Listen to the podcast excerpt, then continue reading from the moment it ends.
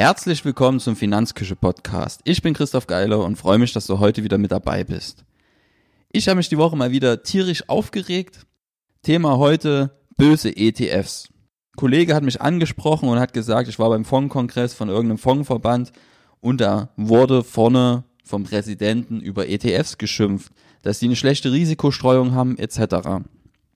ETFs eine schlechte Risikostreuung, aha.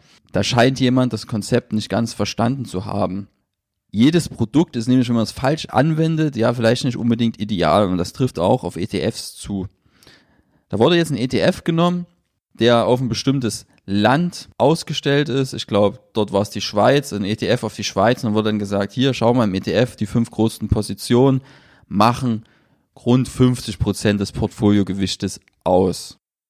Wir schauen uns heute an, was dran ist daran, dass ETFs schlecht gestreut sind und dass wenn du in ETFs investierst, ein hohes Klumpenrisiko hast. Ich nehme es vorweg, das ist völliger Blödsinn. Wir schauen uns diesen Blödsinn aber mal anhand des DAX ETFs an und anhand des MSCI World Indexes.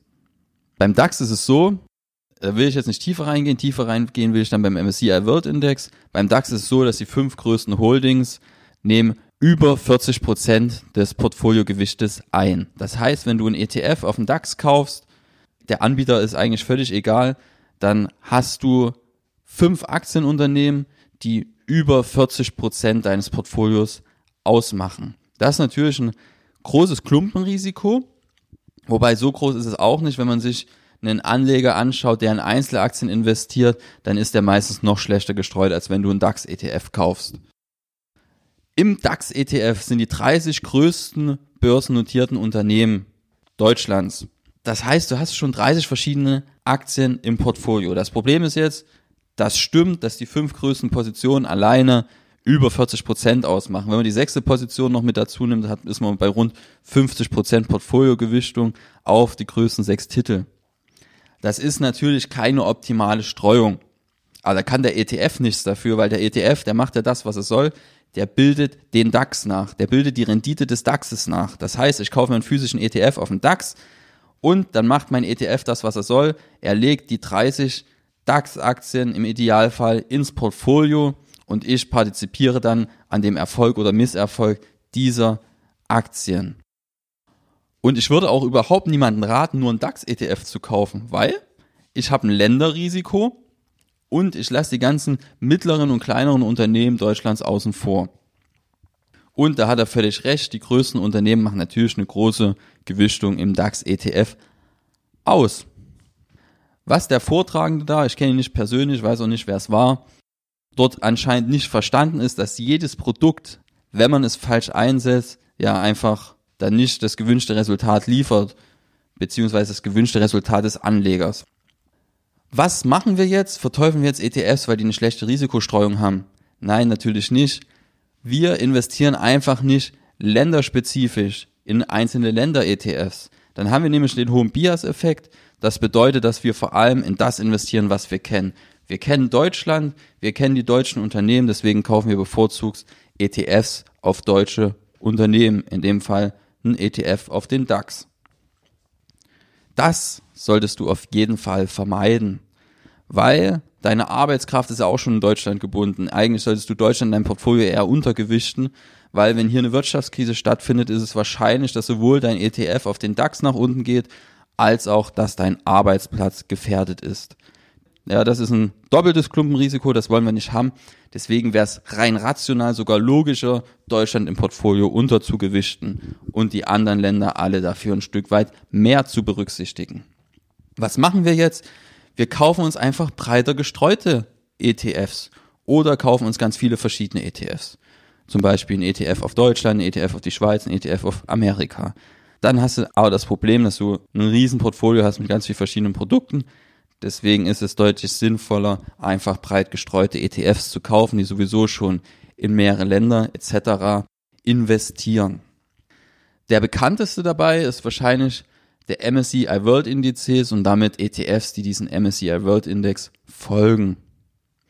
Der MSCI World Index, das sind rund 1600, auf die Zahl genau 1644 Unternehmen vertreten und das sind die größten börsennotierten Unternehmen der 23 entwickelten Märkte, also entwickelte Märkte mit Industrienationen übersetzt, also Schwellenländer sind zum Beispiel nicht mit dabei. Also wenn du in den ETF investierst, der diesem MSCI World Index folgt, dann folgst du schon einem Index, da sind 1644 Unternehmen drin. Und dann stellt er sich hin und sagt, ETFs sind schlecht gestreut und bergen Klumpenrisiko.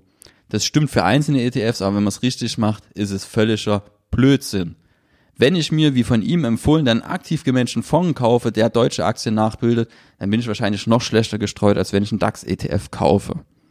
Das ist mal wieder eine Nebelkerze der Finanzbranche, beziehungsweise einzelne Akteure der Finanzbranche, die sich durch diese ETFs natürlich angegriffen fühlen, weil ETFs den aktiven Fonds Marktanteile streitig machen.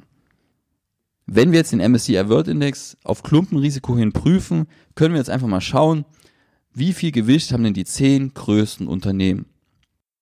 Und da stehen hier so Namen wie Apple, Microsoft, Amazon, Facebook, GP Morgan, ExxonMobil, Alphabet, also Google, Johnson Johnson, Bank of America Corporation. Das sind die zehn größten Positionen im MSCI World Index. Die machen zusammen knapp 12% des Volumens aus, beziehungsweise des Indexgewichts. Das heißt, ich habe zehn Aktien, die zehn absolut größten Unternehmen der Welt, also da sprechen wir von Unternehmen wie Amazon, die wirklich eine Marktmacht haben, wie Microsoft und Apple. Die machen zusammen gerade mal 12% des Indexgewichtes aus.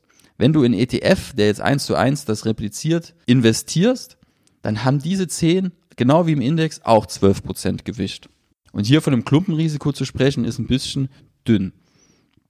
Womit ich vielleicht noch mitgehe, wenn man sich darüber beschwert, dass das Gewicht in die Vereinigten Staaten sehr, sehr hoch ist. Also hier ist das Indexgewicht vom MSCI World Index 60 Prozent auf die Vereinigten Staaten.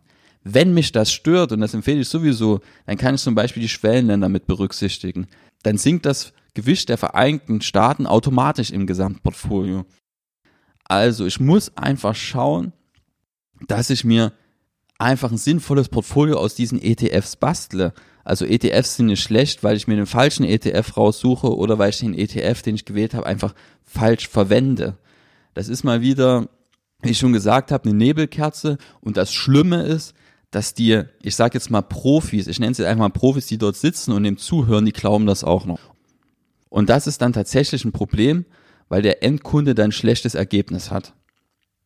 Und das Fazit ist, wenn man ETFs richtig einsetzt, dann sind die wirklich sehr, sehr gut geeignet, um anständiges Portfolio zu bauen. Und wem das stört, dass zum Beispiel der MSCI World Index oder dass der DAX, dass die Marktkapitalisierungsgewichtet sind, der kann einfach ETFs kaufen, die zum Beispiel alle Firmen gleichgewichten. Das gibt's auch. Es gibt ganz viele verschiedene ETFs. Also wir merken uns für heute, wenn irgendjemand Kritik an etwas übt, dann frage ich mich erstmal, was der für Interessen dahinter hat.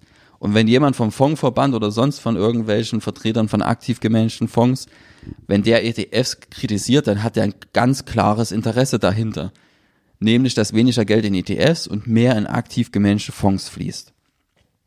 Und wenn ich diesen Interessenskonflikt geklärt habe, dann kann ich dann auch kritisch hinterprüfen, was denn hinter dieser Aussage steht. Und wenn man sich die einfach mal anschaut, dann steht dahinter einfach nur, dass wenn man ETFs falsch einsetzt, ja, dann kann ich ein Klumpenrisiko im Portfolio haben, aber wenn ich ETFs richtig korrekt einsetze, dann sind die sehr, sehr gut geeignet und besser geeignet als die allermeisten aktiv gemanagten Fonds, sich ein effizientes Portfolio aufzubauen. In dem Sinne, wir sind am Ende der Episode angelangt. Ich wünsche noch einen schönen Tag. Bis zum nächsten Mal. Tschüss.